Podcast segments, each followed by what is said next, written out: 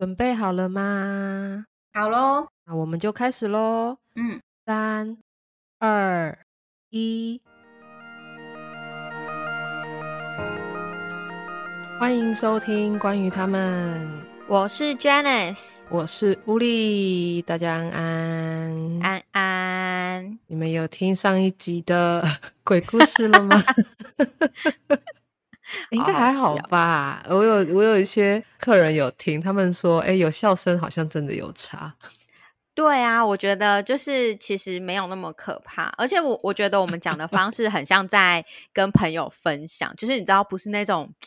那种就是有很可怕的对对对对，所以我觉得就是如果你平常是不敢听鬼故事的，我觉得应该都还可以在白天听。后来啊，就会有客人跟我说，他也觉得那个你在补习班遇到那个小朋友的 又可怕。对啊，我也觉得那个蛮可怕的，因为那个在移动啊，哎，开玩笑，那个是会移动哎，开玩笑。对，那。如果你听到这边，你还不知道我们在讲什么的，赶快去听上一集。真的啦，真的没有想象中的可怕，因为就是屋里整个笑声，你知道，让气氛都不不可怕了。所以就是大家可以去听听看，你们也可以去听屋里崩溃的笑声。没错，看看屋里不一样的那一面嘛。在那边好啦。嗯，那我们就回来这一集。那这一集是我主讲。那这一集想要跟大家分享的是，嗯，有在听我们 podcast 或追踪我的 IG 或粉砖的，应该知道，今年五月五月底，我们家长子有去医院动了一个手术。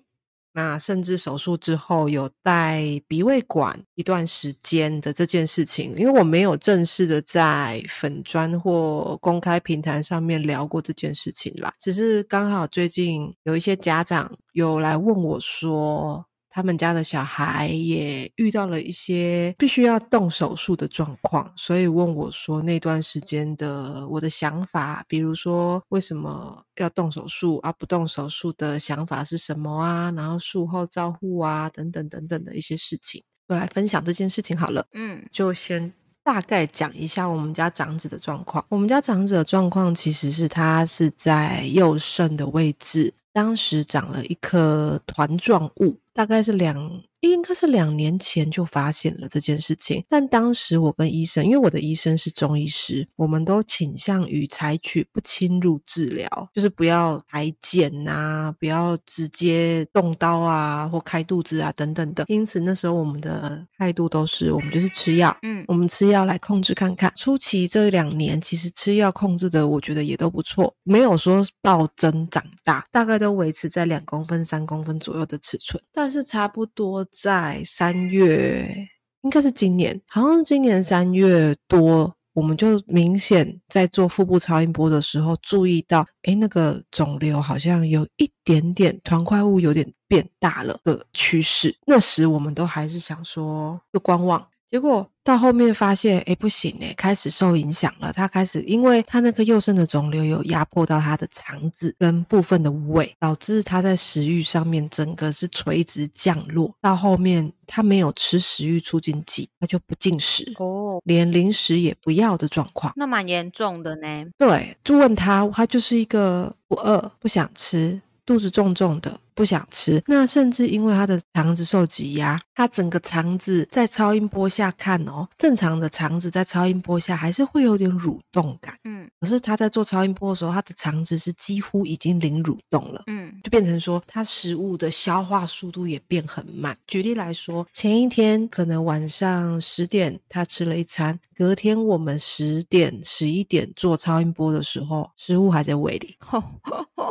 几乎没怎么下去肠子，对啊，等于它其实是没有消化，对不对？整个肠胃几乎就都没蠕动。嗯，因为我们有看健康猫的，因为那那个老二也有去哦，我就看就发现，哎，老二的肠子是有蠕动的，嗯，但是老大的肠子在超音波下显示几乎就是完全没有在动，嗯，那那个其实有点可怕。那甚至因为他的肠子消化变差了。导致他的排便也出现问题。所以他那一阵子最严重的其实是他在他会想进去厕所，嗯，进去会蹲很久之后，你就会看见他在出力，嗯，他就觉得肠子有东西，但是出不来，他就一直用力，一直用力，导致他就吐了。哦，可能就是那个用力过猛，对，结果变成他下面出不来。我们刚刚有讲嘛，他的胃里面还有食物，嗯，就全部出来了，嗯。然后其实呕吐这件事情对动物来说都是很消耗体力的事情，所以他那一阵子很明显体重有一直在下降，嗯。后来医生就很认真的，我们就有一次在回诊的时候就一量，因为超音波可以量那个团块物的大小，结果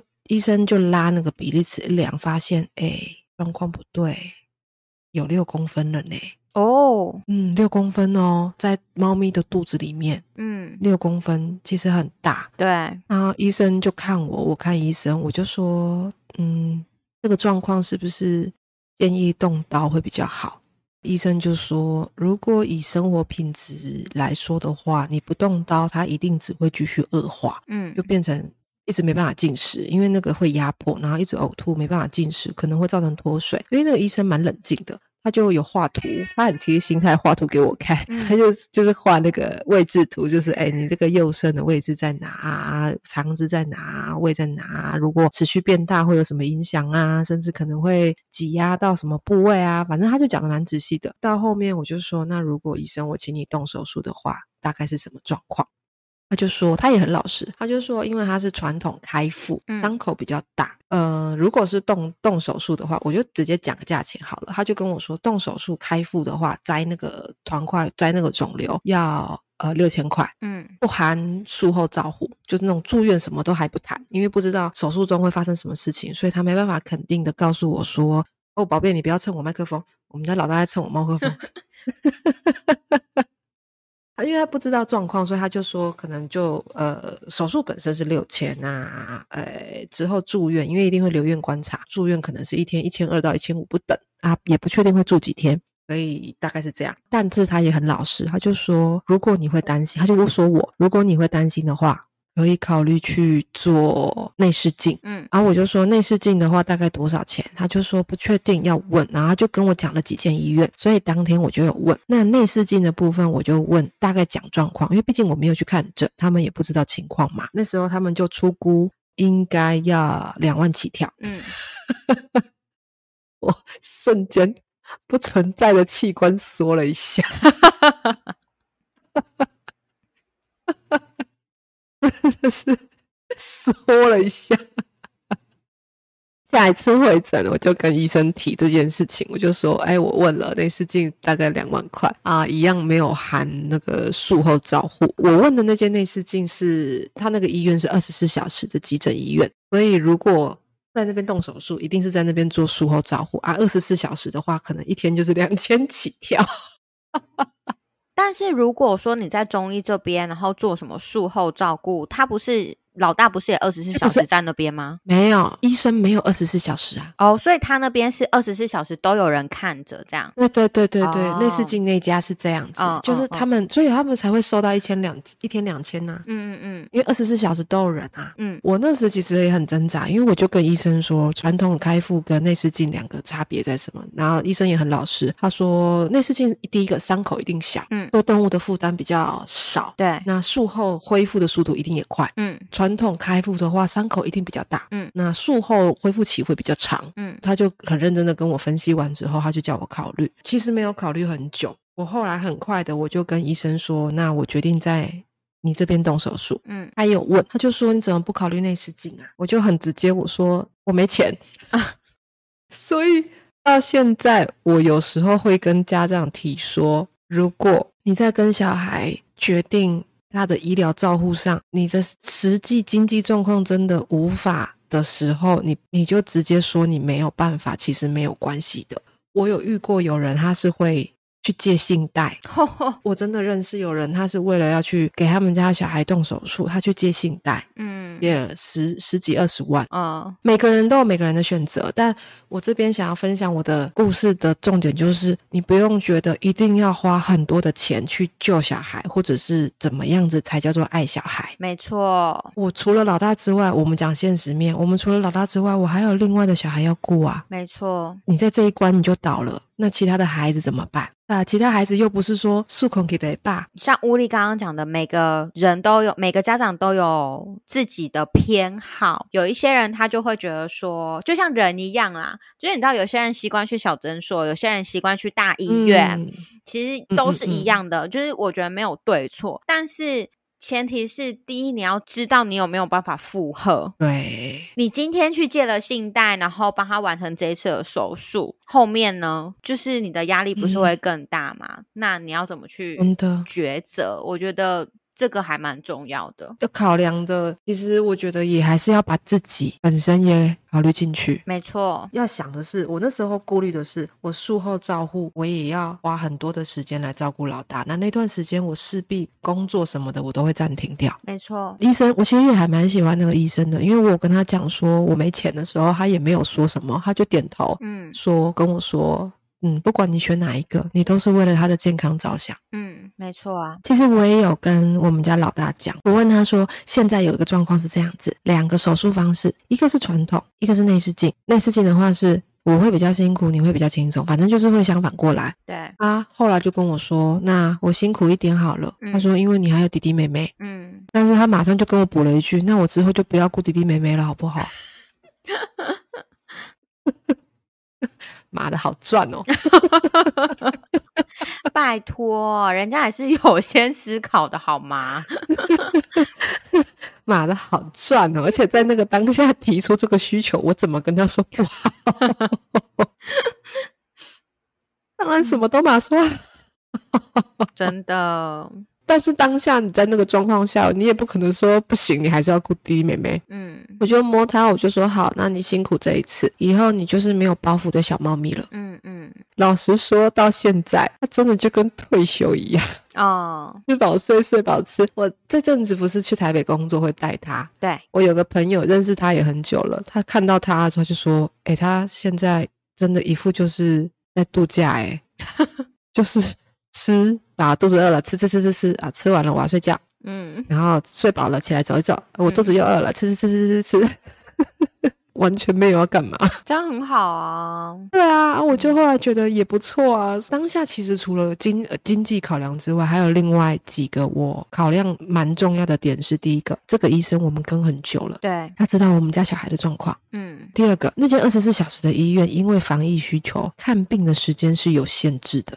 哦，嗯，我没有办法说，我有空就过去看他，嗯嗯，而是要配合，而且我有空过去看他，他现场的医生可能也不一定有空马上来跟我说状况如何，嗯，可能就会变成耗很多时间在那边。但是我熟悉的这间医院是，只要他有开门，你其实就可以过去，嗯，所以也比较安心。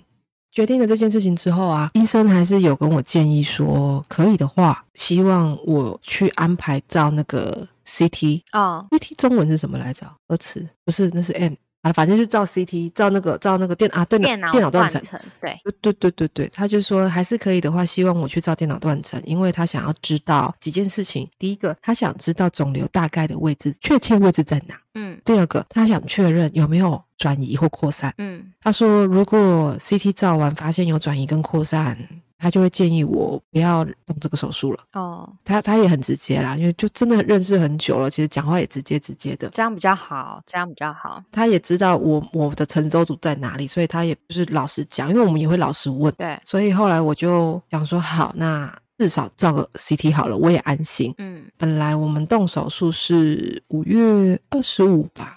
我有点忘记了，原本好像是五月二十啊，对，五月二十五要动手术，原定二十五动手术，结果因为断层只能排二十五号，嗯，所以我们的手术就延后了，嗯，结果这时就出现了一个小状况，动手术这件事情，我有先跟老大讲，那我怎么讲的呢？我就跟他说，你自己也知道，你的肚子让你很不舒服吧？他就说，对我说好，医生跟我我们讨论了之后，我决定。我们可能要安排一个手术，把你的肚子打开，把那个让你不舒服的东西摘掉，嗯，让你。吃饭跟上厕所都可以变得轻松，生活也比较轻松。嗯，他就有点挣扎，就是一个会睡睡很久嘛。我是说应该不会，因为医生有我们有做血检，医生说你的状况是 OK 的，因为心脏也没有太多的状况。那之前他在那间医院洗过几次牙什么的状况，其实医生也都知道。嗯，然后我就说妈妈一定会陪你，虽然妈妈可能不会在现场，但是妈妈会一直想着你，一直陪你，所以他就是一个好，我我知道了。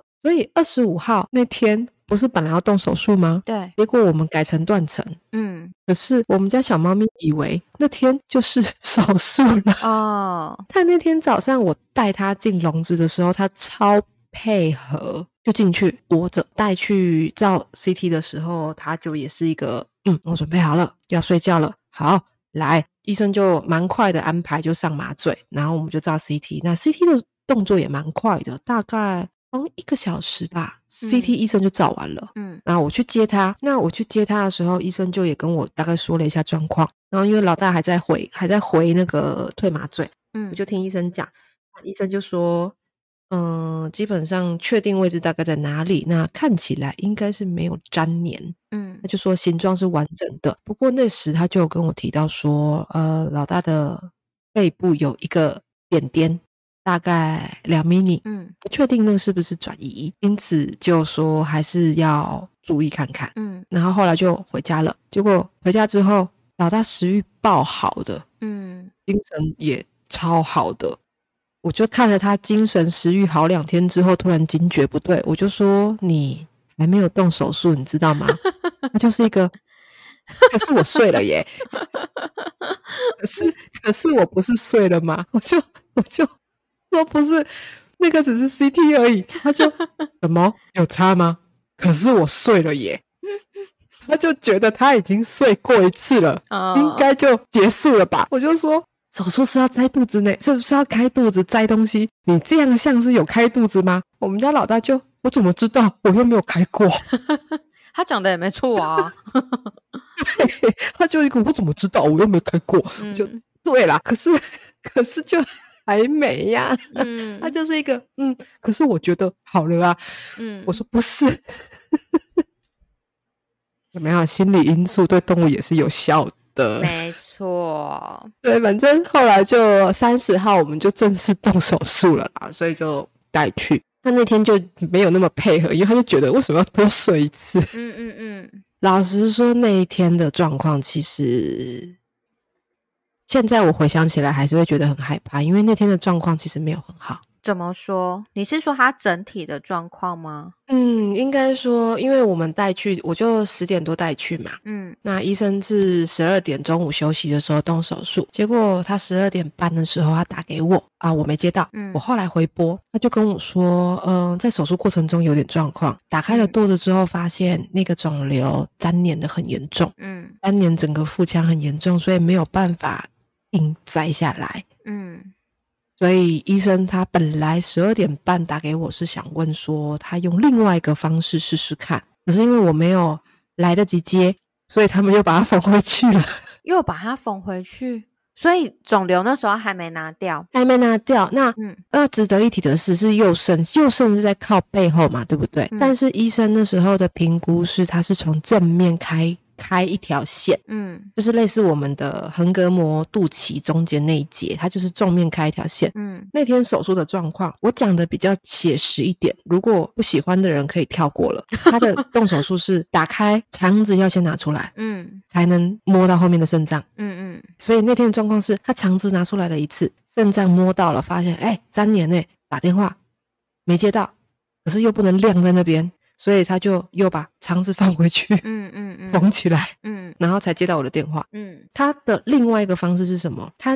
就跟我说，另外一个方式是就是从后面拿，可是医生就讲的很保守，他说从后面拿的话风险很高，嗯，可能会随时大出血，哦，所以有可能会在手术台上走掉，嗯，他就问我说我要怎么决定？所以我那一整个下午我其实很崩溃，嗯，你要就你要怎么决定？对啊，很就很挣扎。我我那时候真的很挣扎。我有一度就想说，还是就不要动手术了。可是，可可是就像前面讲的，你不动手术，它它也不会好啊。没错啊，因为那个东西只会越来越大，而且应该可以判断是恶性的了。因为短时间内突然暴增这么大，可以虽然没裁剪，但几乎可以确定那应该是恶性的。嗯，可是可是好，我们要摘，但是你现在把肚子缝起来，紧急转去内视镜的医院也也没什么帮助啊，因为。那个舟车劳顿，你车子又会也是又又是又是又是一个颠簸。嗯，后来我想了很久之后，我就跟医生说：“好，你用你另外一个方式。医院他们一定会再重复确认，他就是跟你确定吗？我们有告知风险是比较高的，也可能会随时出血。在这件事情，你你 OK 吗？”我就跟他说：“我知道了，我会我会负起责任。”我就跟他说：“我会负起责任。”可是其实我讲完这句话啊，我就开始哽咽了。嗯。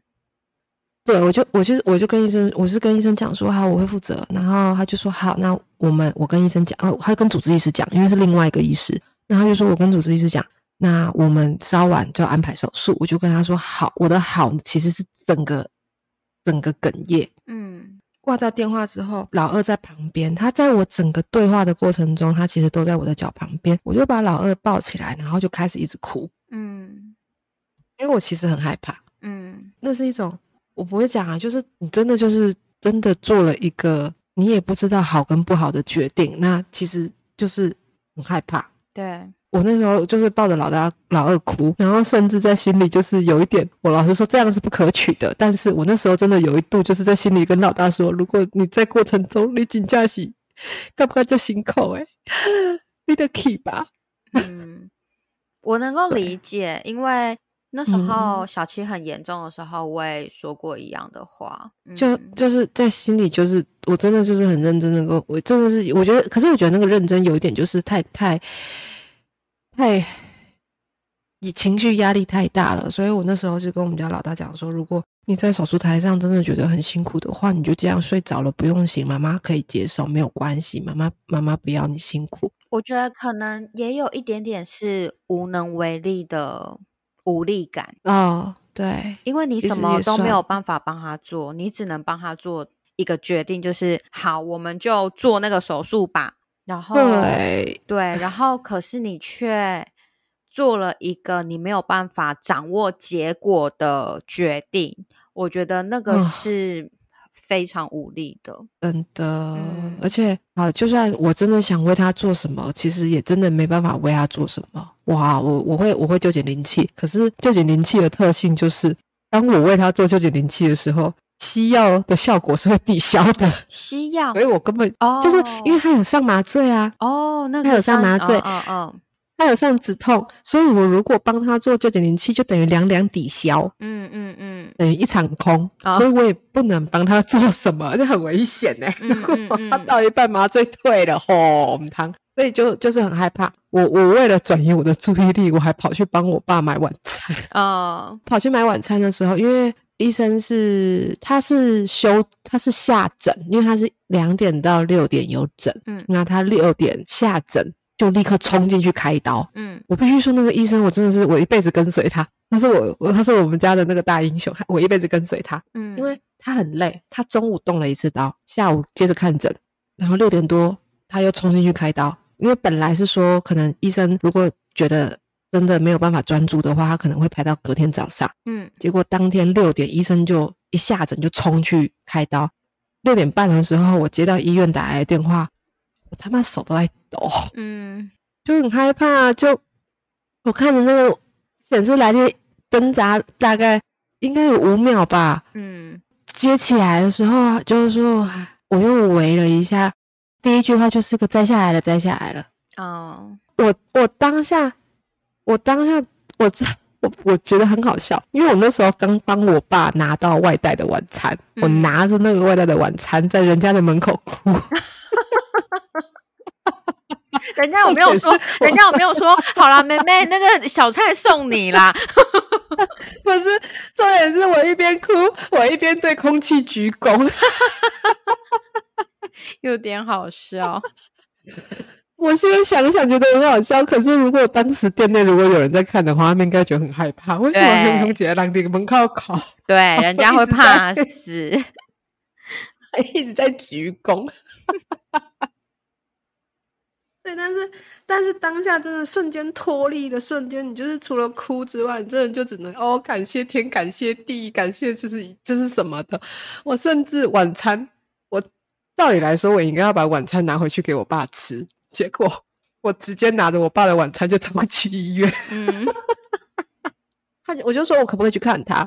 那医生就说可以，你要的话现在就来，因为我们要把他送进高压氧。嗯，我当下其实，在听到高压氧的瞬间，心里有一个呃，要多少钱？但想说算了，不管了，多少钱我都认了，因为我知道高压氧好像一小时几千块，嗯，还是一个疗程几千块，我就想算了，不管了，高压氧就高压氧吧，让他好，就让他舒服吧。然后我就冲去冲去医院，然后冲去医院的时候，其实他已经在高压氧里面了，但是因为医生都还在那边，嗯，就是我主治医生还没有回家，他晚上没诊，但他还在那边。那我去柜台之后，他们就帮我跟主治医师讲，哦，主治医师出来的那个瞬间，他脸是白的耶，太累吗？他有超到，对，他有超到。医生其实也不年轻了，而且我后来才知道，医生三月自己也有做一个手术，他本身也有动手术，然后五月就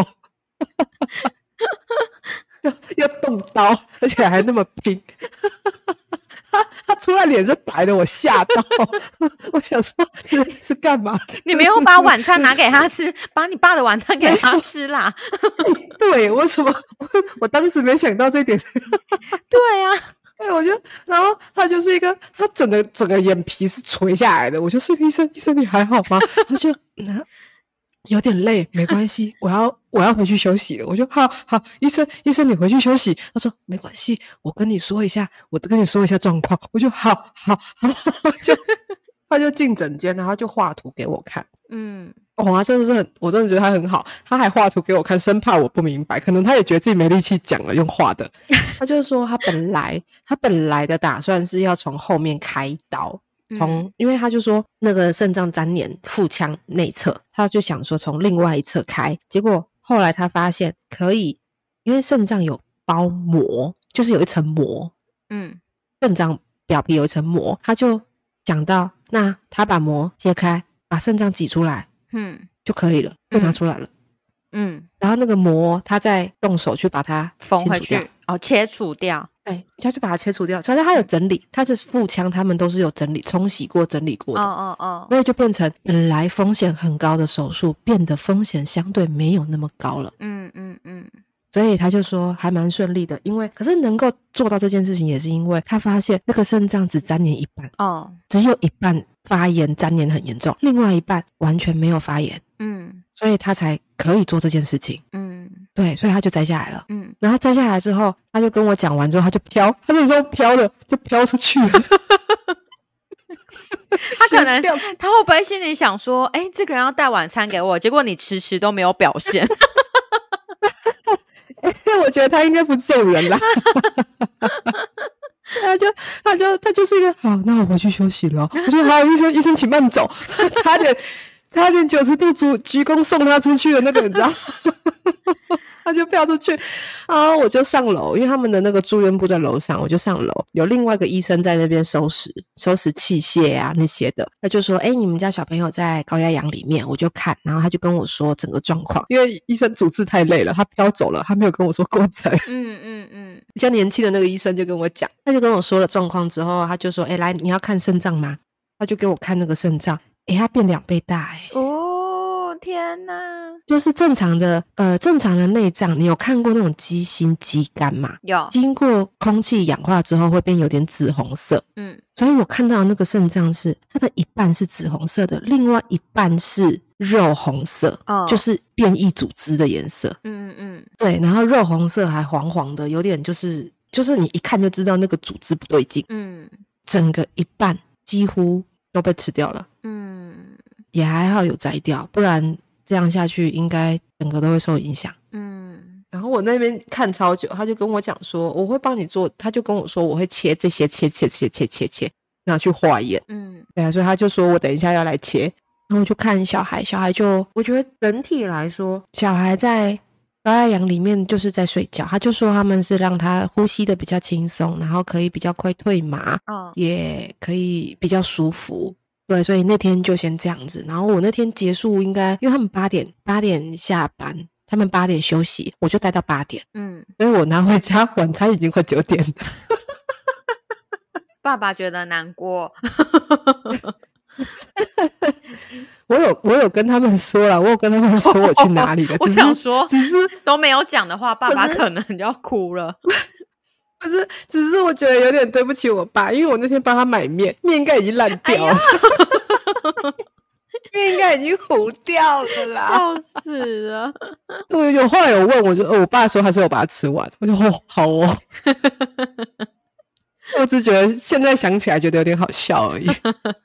后来其实住院期间，每天他都有帮我送小朋友进去高压氧，嗯，然后我都不敢问价钱，嗯，因为一进去就是送一两个小时的那种，我在那边就是一个好好，然后很默默的，真的我也开始查起信贷怎么借，哦，但我必须说，那间医院真的对我很好，因为他后来收的价格比我预想的还要便宜，可以问多少钱吗？方便讲吗？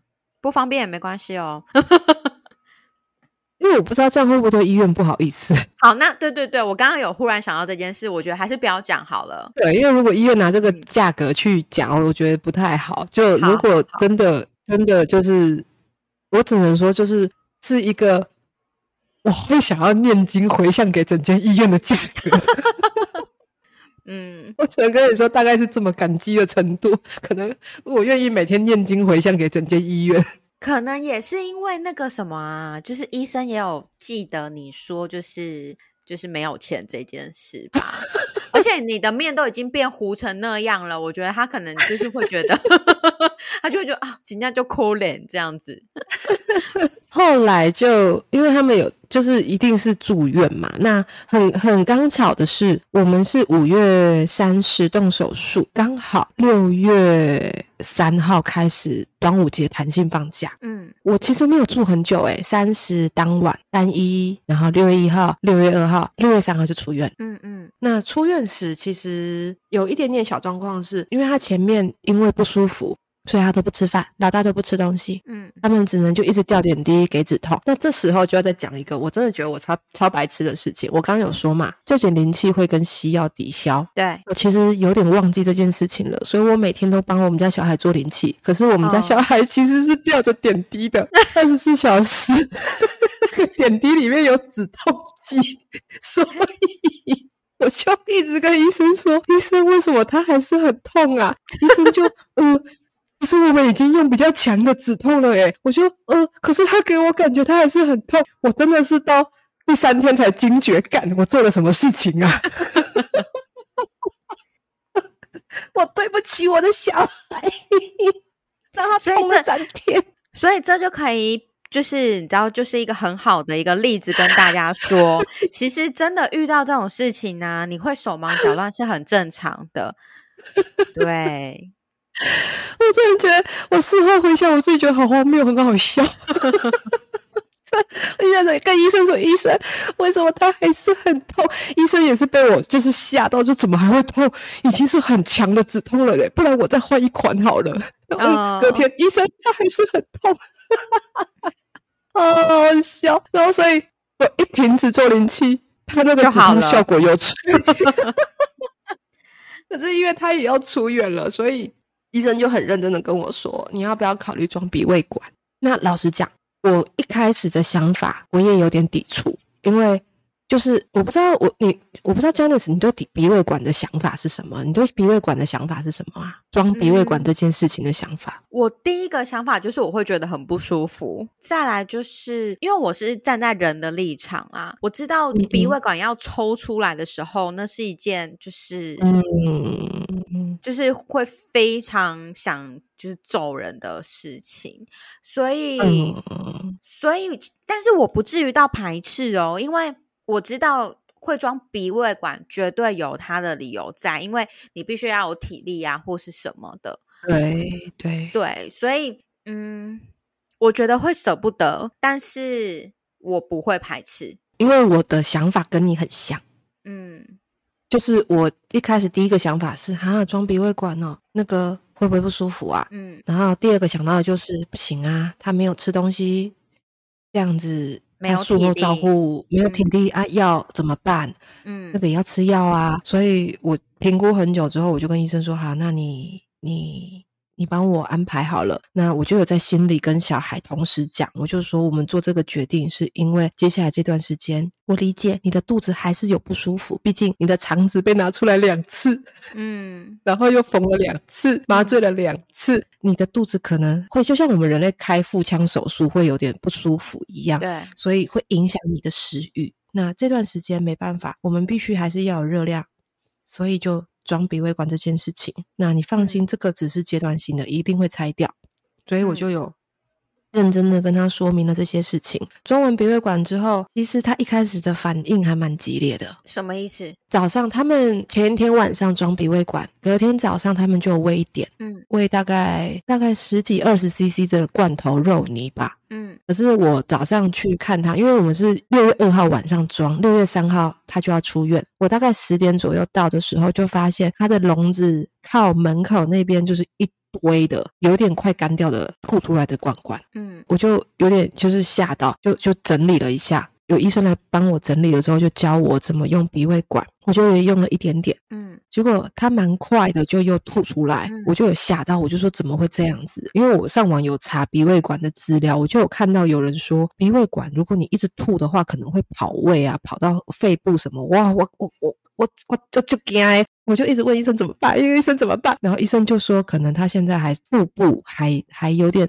太刺激，所以他就跟我说，一次可能只能喂五 CC，嗯，那你就要观察两个小时，嗯，在五 CC 再观察，那甚至你可能连含水，你就是喂一点点之后，就是喂一点点水去观察它，不要最多不要超过十 CC，嗯，所以我那天。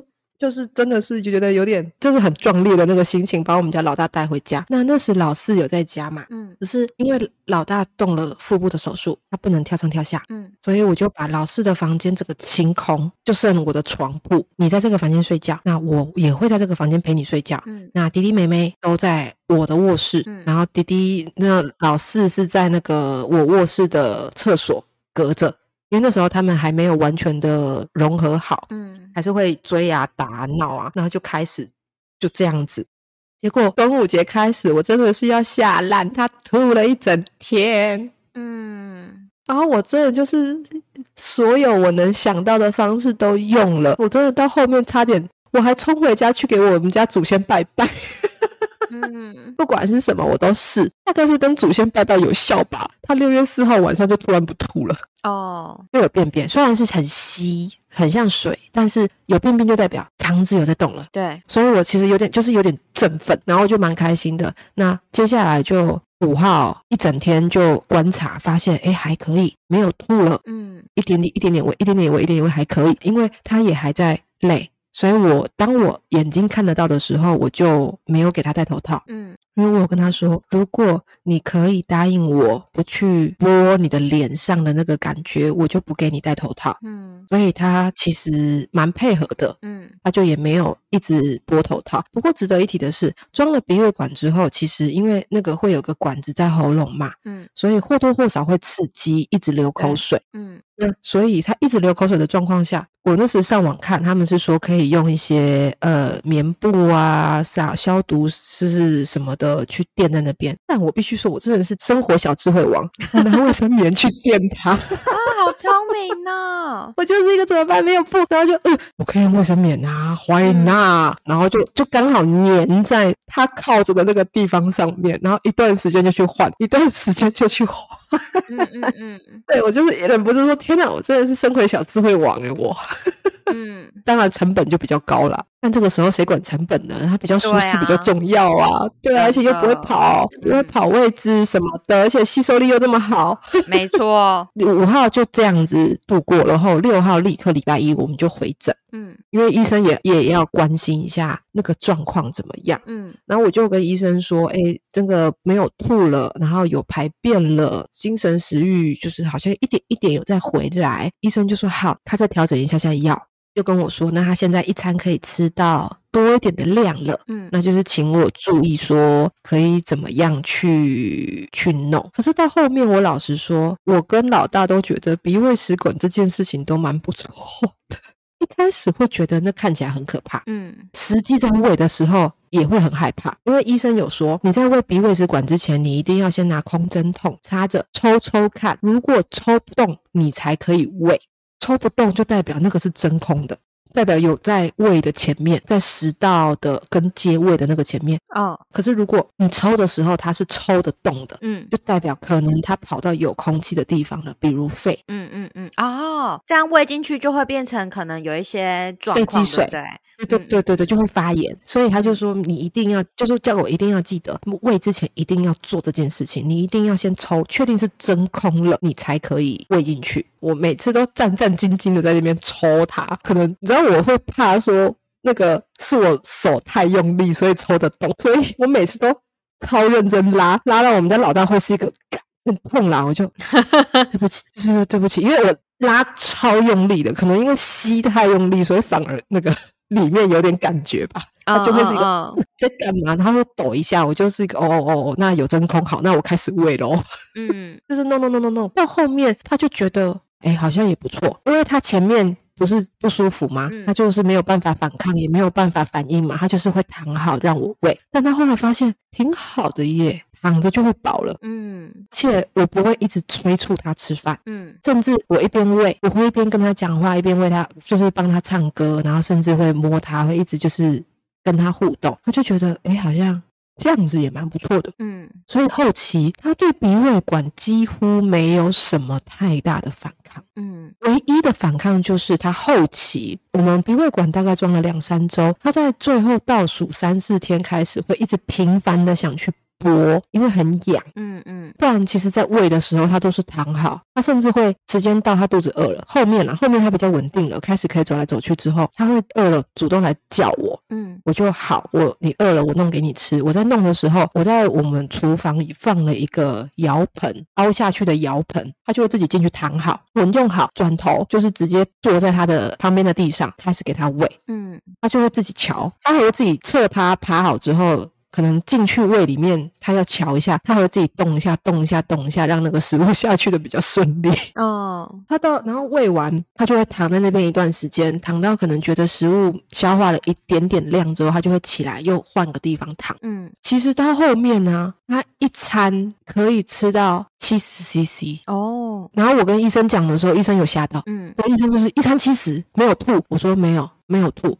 然后他就一天几餐，我就说他会来。超我大概一天三到四餐，他就哦，那很 OK 耶。嗯，因为他的配合，又加上我觉得人有没有放松，真的有差。对，嗯，当我放松了之后，其实那个他也松，我也松，所以对于这件事情，我们就也有点，我觉得那段时间就开始有越来越好、越来越好的那种感觉。嗯嗯，甚至到后面会有点跟他开玩笑说：“哦，宝贝，妈妈其实觉得这样子喂有点点方便呢。”嗯，他就是一个嗯，我也觉得，但是好丑哦。我就一个没有啦，还是很帅。他就一个，你停顿了耶？有没有很难聊天？真的。后来他其实就蛮快的，就因为我还有拍，我拍照片给医生看，然后医生也一直笑。医生就是一个，哦，他真的蛮自在的呢。后来抽的时候，其实也真的蛮快的诶因为人类的抽鼻胃管会很痛，对不对？你就就。你大概知道那个那个反抗的蛮大的，对。可是那天他抽鼻胃管是因为他们的鼻胃管有固定在有固定两三条线在他的鼻梁上，怕那个管子跑动。嗯。结果医生就把那个线拆掉，拆掉之后，他就在他就是一个我要抽喽，咻咻咻咻咻，然后管子就抽出来了。抽出来的瞬间，我就看到我们家的猫哈啾哈啾哈啾哈啾，大大概就是狂打喷嚏了一一连串之后没了。嗯。就没了，比我想象中的还要快速。但我觉得那应该也是，就是医生的技术也很好，对不对？有可能，因为他那个手法真的是很熟练，他就咻咻就出来了，那个那个那个就就很快就抽出来了，几乎没有什么。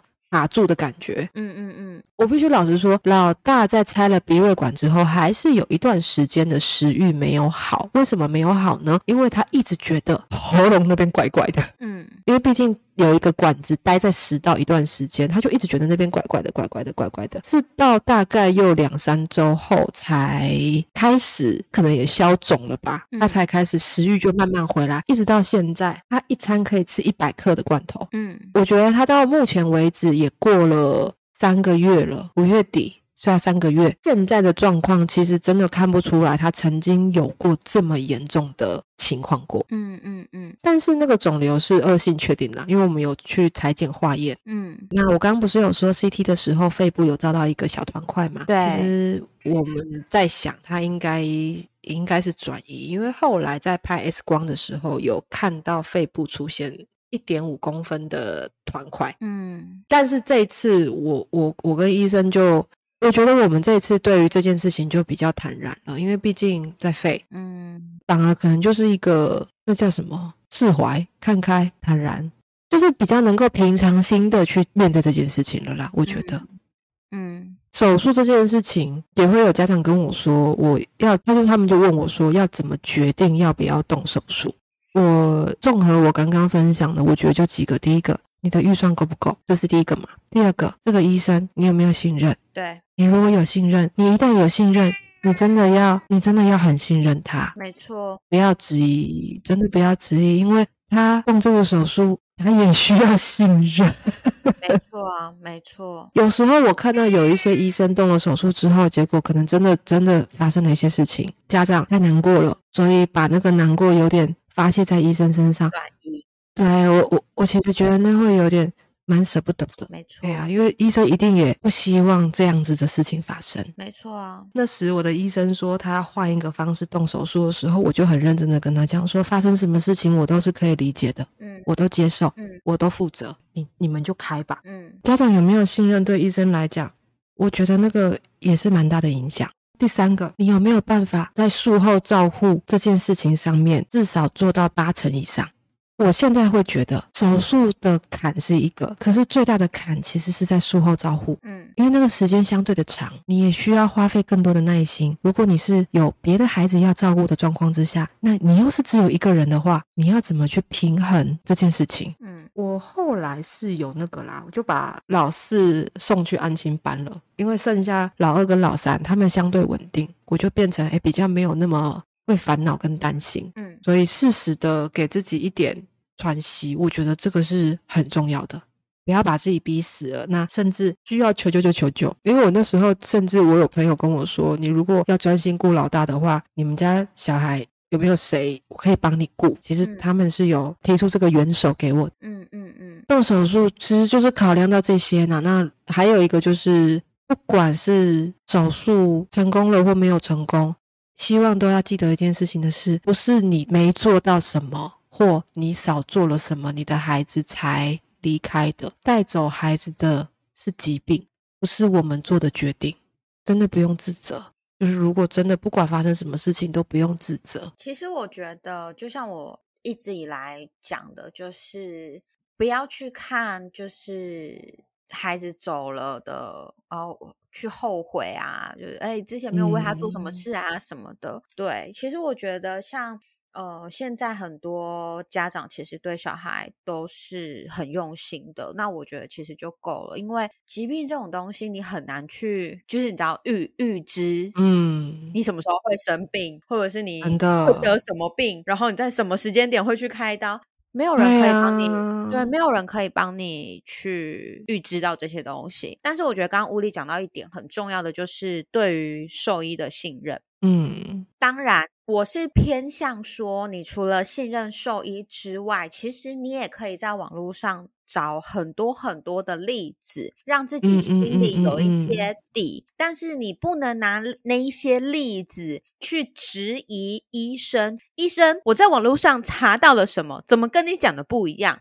到底你是医生还是他是医生？那网络上查到的那些东西，其实就是让我们心里有一个底，就是说，OK，我今天小孩得了这样子的状况，我可能会有 A、B、C、D、E 的状况产生，但是我到了医生那边，像我的做法。我就是会，医生跟我讲了什么以后，我就回来开始搜资讯，然后狂 search 狂 search，再去找医生的时候，医生跟我讲了以后，我会思考一下，然后我会问医生说：“那，哎，医生，我想确认一下，因为我在网络上有找到这个，这个是可以信的吗？”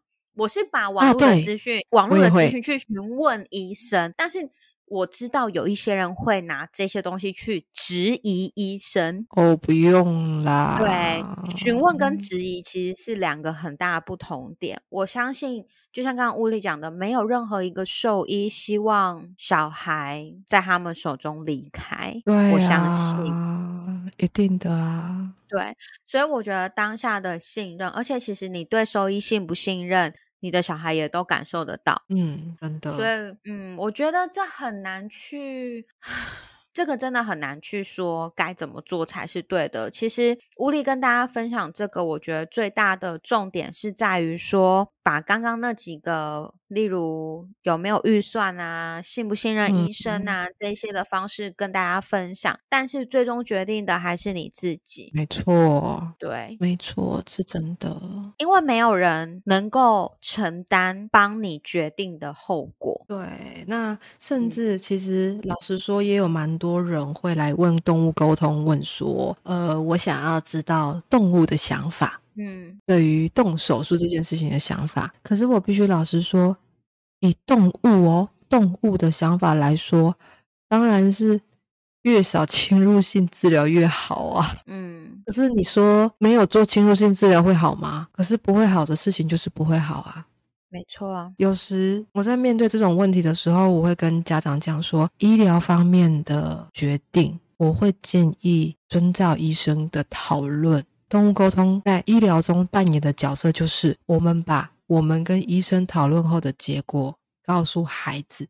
就像我跟我们家长子说，动手术哦，装鼻胃管哦，怎样怎样怎样哦，让他有一个概念。这是动物沟通的目的，而不是因为动物真的就跟小孩子一样，小孩子牙痛，你刚刚说我们去看牙齿要拔牙，他一定也是哭着叫不要啊。嗯，他怎么可能会是一个躺好？好，我来了，来快拔，我知道这个拔完我就不会痛了，不会啊，一开始惊啊。嗯，如果正在听这一集 podcast 的你们，可能这一阵子小孩子遇到了一点状况，那你正在非常非常非常难的抉择中的时候。我还是会建议你可以跟你的医师讨论。那如果这个医师你觉得没办法信任，多咨询几位医师其实是可以的，不用不用担心说这样会不会不好。嗯，没错，毕竟医病关系，信任非常的重要。嗯，还有一个是，就像刚刚分享了这么多，其实小孩子对于我们做的任何决定，他们都不会责怪的，也不会否定的，有好好的说，好好的讲，让他们明白。我们为什么这么做？那术后呃会有一些什么要事情要做啊？就是讲的相对清楚之后，他们其实是愿意配合的。嗯，我真的觉得猫小孩的想法真的太当下了。我就举个例好了，我们家老大那时候要动手术前，就开始有一些很奇怪的举动，比如说开始不来跟我睡觉。嗯，因为他在床上，我的枕头旁边有一个他的窝，但那一阵子我就注意到他不来我床上睡觉了，取而代之的是老二。会来他的床上睡觉。嗯，我那时就想，哎，是被老二抢走吗？我就把老二移走，老大回去，老大又走掉，他就是不要，而且他会一直想要待在客厅，不要跟我待在房间。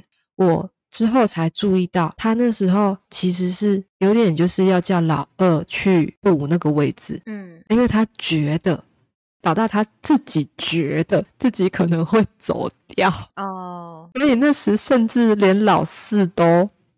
想好了，嗯，那时候会带老师来，就是因为他觉得自己可能会走掉，因为那时候他真的很不舒服，嗯嗯，他那时候真的真的真的很不舒服，又吃不下去，然后又一直打不出来，整个纠结啊，又睡不好啊什么的，所以他那时候自己提了老四，呃，长得跟他很像，然后又跟老二交代，嗯，然后又怎样怎样怎样，结果他最近很好笑，他最近有时候会一脸复杂的看老四。那个复杂是什么意思？就是一个妈妈，我好了哎，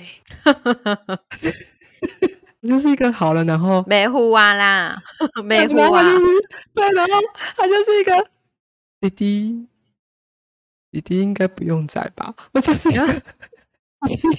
已经进来喽，可是我好了耶。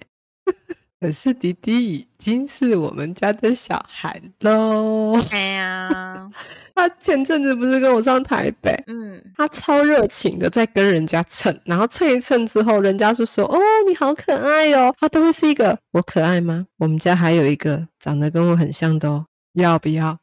一天到晚想把弟弟消掉。原来他的要不要是要叫人家带走？带走，就是他就是一个喜欢我，对不对？你放心，我家还有一个长得跟我一样，还比较小，你要不要带走啊？然后只要有客人，然后只要有客人来我家，他就会去撒娇，就会是一个我很可爱，对不对？我很漂亮，对不对？你要不要？那边有一只。没有啦，弟弟已经来家里了啦。可是我大概知道他为什么一脸复杂，因为他每次看到老四的时候，都会有一种看到世界上另外一个自己的感觉哦。你就想，你每天早上起来睁开眼睛，看到一个自己在眼前。嗯嗯嗯。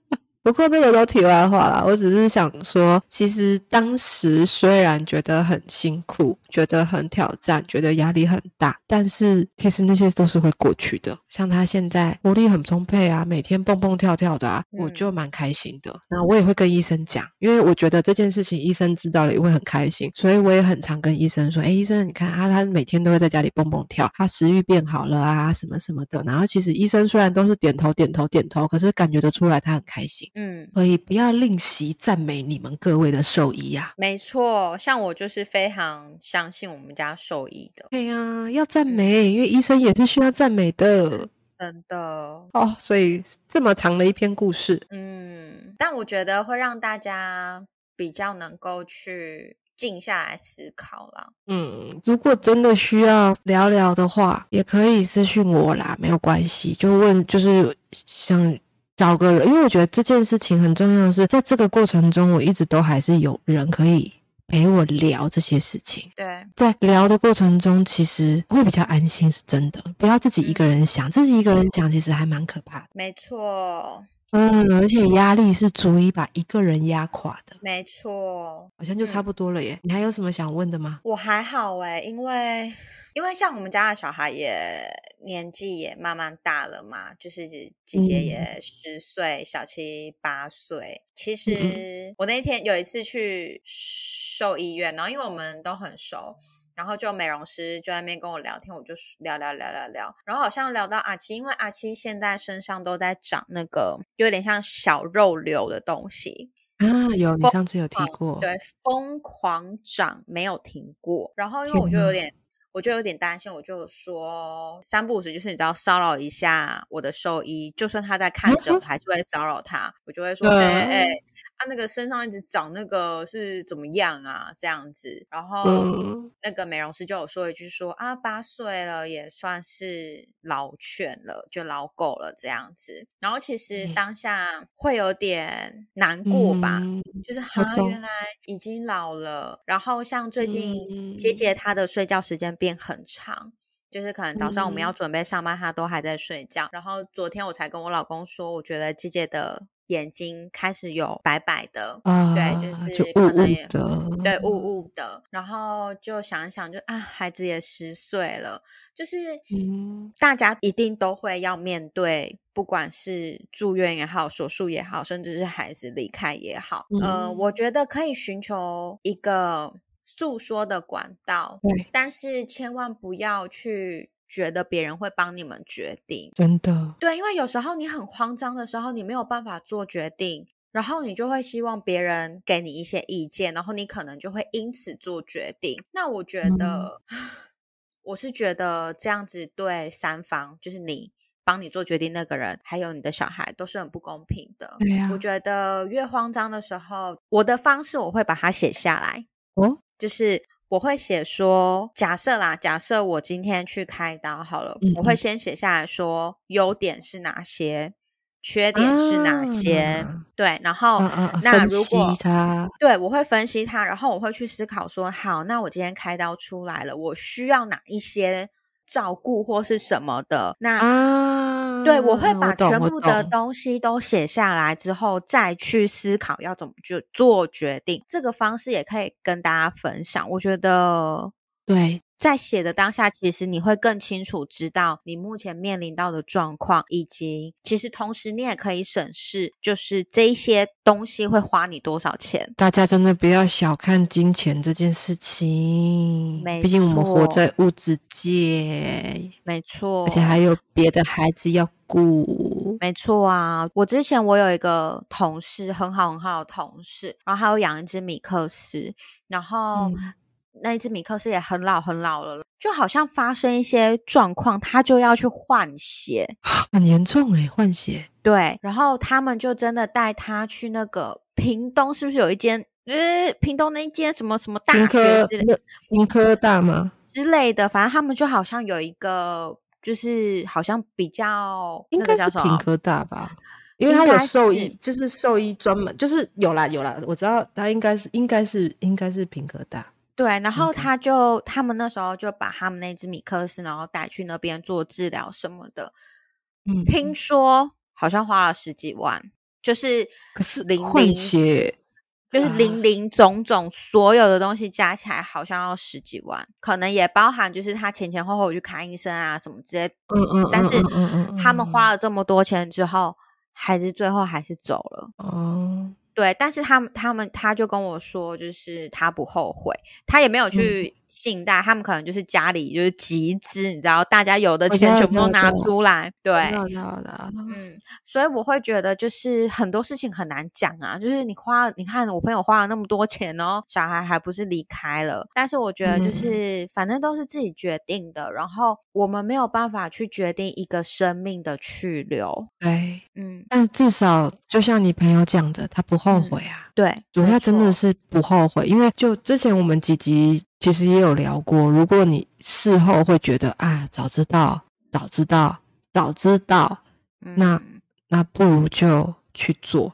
因为我也有想过啊，我有想过，如果传统手术失败了，我会不会去想早知道就做内视镜？可是我的答案还是其实不会。嗯，我还是真的有信任那个医师。没错啊，没错。嗯，那不熟的医院，不熟的医师，我其实也还是会怕怕的。说真的。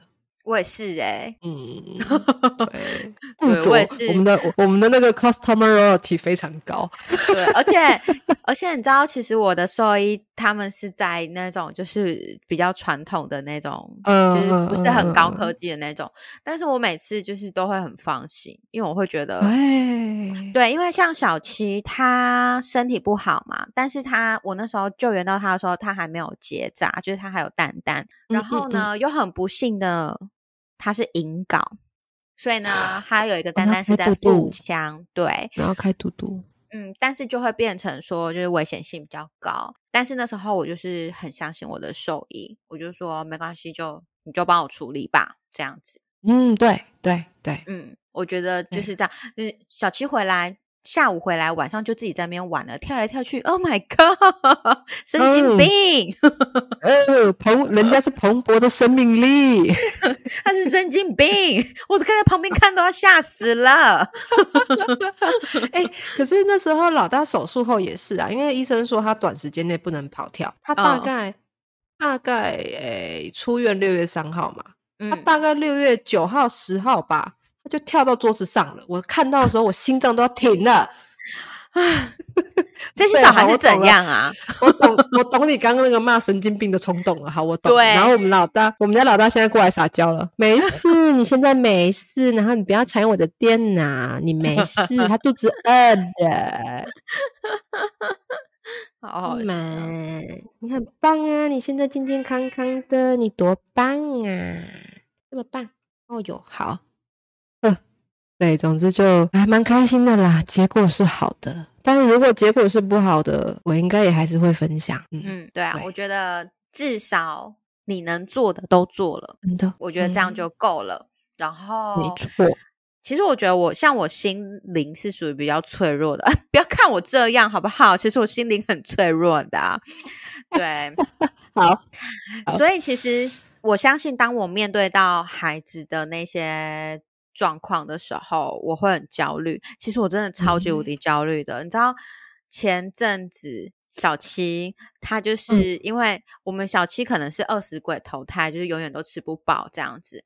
然后我就会看他很可怜，我就说：“宝贝，好再吃一点啊，宝贝，好再吃一点这样子。”然后呢，他爸爸就有一次就发现说，散步回来以后呢，小七的肚子是整个肿胀，你。按是没有弹性的那一种哦。然后他就说好像不太对耶，因为他就一直喘，然后肚子肿到一个不行。然后我就有点紧张，我就把他叫起来，我就说啊，起起来。然后他就看着我，你知道他走到我这边，他是歪一边的走。然后我就心里想说，完蛋了，我的世界要崩塌了。结果呢，他就反正就不舒服了好一阵子之后，他就打嗝，然后就没事了。从那次之后呢，我就开始就觉得，嗯，不能再让他 吃太多了，所以我现在要让他吃一点点。哎，不是啊，这个重点是我要跟大家分享的，并不是。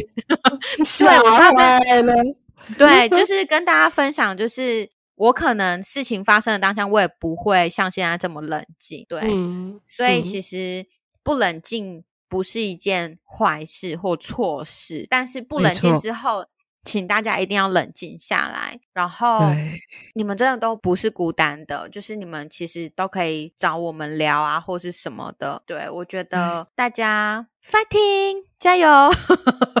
对，真的需要聊天就找我们，不要客气，真的不要怕，求救，真的不要怕。对啊，而且我们两家的狗也都还有猫都就是步入要老年了，所以嗯，我们都能够理解啦，真的。对啊。啊，好啦，有算是温馨的结尾。对，我们有一个温馨的 ending 呢，好不好？好，OK，好的，那就要补充什么吗？没有哎，大家加油吧！对呀，而且这一阵子，我觉得大环境也有差啦。大环境可能因为农历七月，大家纷纷扰扰啊，然后又。很多事情啊，像那种，嗯，你知道，就是新闻都会报啊，然后哦，什么像，比如高雄的那个路面啊，然后就在我们家附近这这一带而已，就那个，那好扯哦。对，那个建案呐，然后新北也有哎，嗯，可是新北的新闻没有那么大，就呵呵，好，我们不讲那么多。拜托，我们高雄是首都啊！哎哎，是这样吗？对，不好意思啊，全台 全国检验呢。哦，我们高雄首都，大家比较重视啊。哎，大家记得去听第二集的免责声明哦。对，而且我就是爱歌雄啊，不然呢？哎，对啊，所以就可能就是很多事情啊，就人心惶惶。而且哦，还有那个柬埔寨啊，大家真的身边的人有人要去东南亚国家，什么柬埔寨啊、泰国啊、缅甸啊、越南啊，阻止一下，拜托，真的阻止一下各位。这是智力测验，你知道吗？这个东西是智力测验。你们怎么会觉得？怎么会觉得就是去那边呢就可以赚很多钱或什么之类？你知道我今天还看了一个新闻，他是说什么有一个男生到了机场，坚持要去柬埔寨当牛郎啊！我有看到，你继续讲，你继续讲。然后警方就是他朋友一直。你知道他朋友就是在他准备这件事情，他朋友一直跟他说啊，他是骗狼哎，什么什么的，他就坚持说他要去柬埔寨做牛郎，然后在那个什么那个，这是个阿贝，他是个阿贝。我跟你讲，我没有要攻击他的外表，但是阿贝，你这个。做牛郎，Hello，好，这不是重点，重点是呢，就是机场不是都有那个警察，就是在举牌子说，哦，不要去柬埔寨，不要受骗什么之类的，然后他就被劝回，劝回来以后，他还就是很生气的说什么，你们害我都没有办法赚大钱，什么什么的。阿贝，你要不要去看一下牛郎长什么样子？不是，不是，重点是这整个新闻，我觉得最荒谬的是，他就是就是他朋友不是劝说他，就是没有啦，你这个年纪做牛郎，那个就是没有啦，那那边那边没有人玩得起牛郎。他就说，可是对面窗口跟他讲说，那个那句台语我有点不会讲，他说哪哪哪爱这不嗯惊无参诶俩，对对对对对，就是意思就是说什么你要当牛，我怕没田可以犁。刚刚傻笑，亲爱的，你们怎么会觉得柬埔寨？哦，我真的是头好痛哦！你知道，我每天看到那个，我都觉得啊，好。但是我相信听会听我们 podcast 的人，都是智力测验有通过的人。哎，他好像有在攻击人，是不是？对啦，我跟你讲，如果你身边有那些要去柬埔寨的，拜托分享他们的故事给我们听。我真的太想听了。阻止一下啦！真的怎么会？哎呦，对啊，是，对，请大家就是最近这段期间真的。对啦，我觉得最近发生的事情很多，而且很多那种狗狗、猫猫社团一直在看到就是老犬，嗯，对，离世的。对我身边也是。对，但是我会觉得，我们就是告诉自己说，离世这件事情是一个很很普通的事情，对，很自然的事情。对，然后但是去柬埔寨就不是一件很自然的事情，是一个智力测验，那是一个那是一个 impossible 的事情，好好笑。好啦，希望大家 希望大家就是有，哎，我们不是要做一个温馨的 ending，怎么到后面又在骂人啊？嗯，我想一下怎么怎么收尾。嗯，希望嗯希望大家有嗯。嗯，好，大家赶快去睡觉啦！希望大家有充足的智慧 好好笑哦！充足的智慧算算应该可以吧？充足的智慧跟充足的爱，好啦，也应该也可以啦。但是就是，而且我觉得啊，如果你真的觉得社群软体呀、新闻啊。让你心情很不好，就不要看了。像我最近就是很少在看社群软体的东西，然后我就会觉得，呃，心情好蛮多的。说实在的，嗯，真的，真的可以了。可是就会有点，可是就会有点脱离，就是你知道一些流行飞旋的东西。但我觉得。对啊，我觉得我不在乎，但是我觉得适时的脱离社群软体是一件非常好的事情。但是呢，请不要脱离我们的 podcast。没错，我们不算啦，我们不算。对，好，那我没有要补充的了。好的，那我们就到这里结束喽。OK，好的，大家晚安。晚安，Good night，拜拜，拜拜。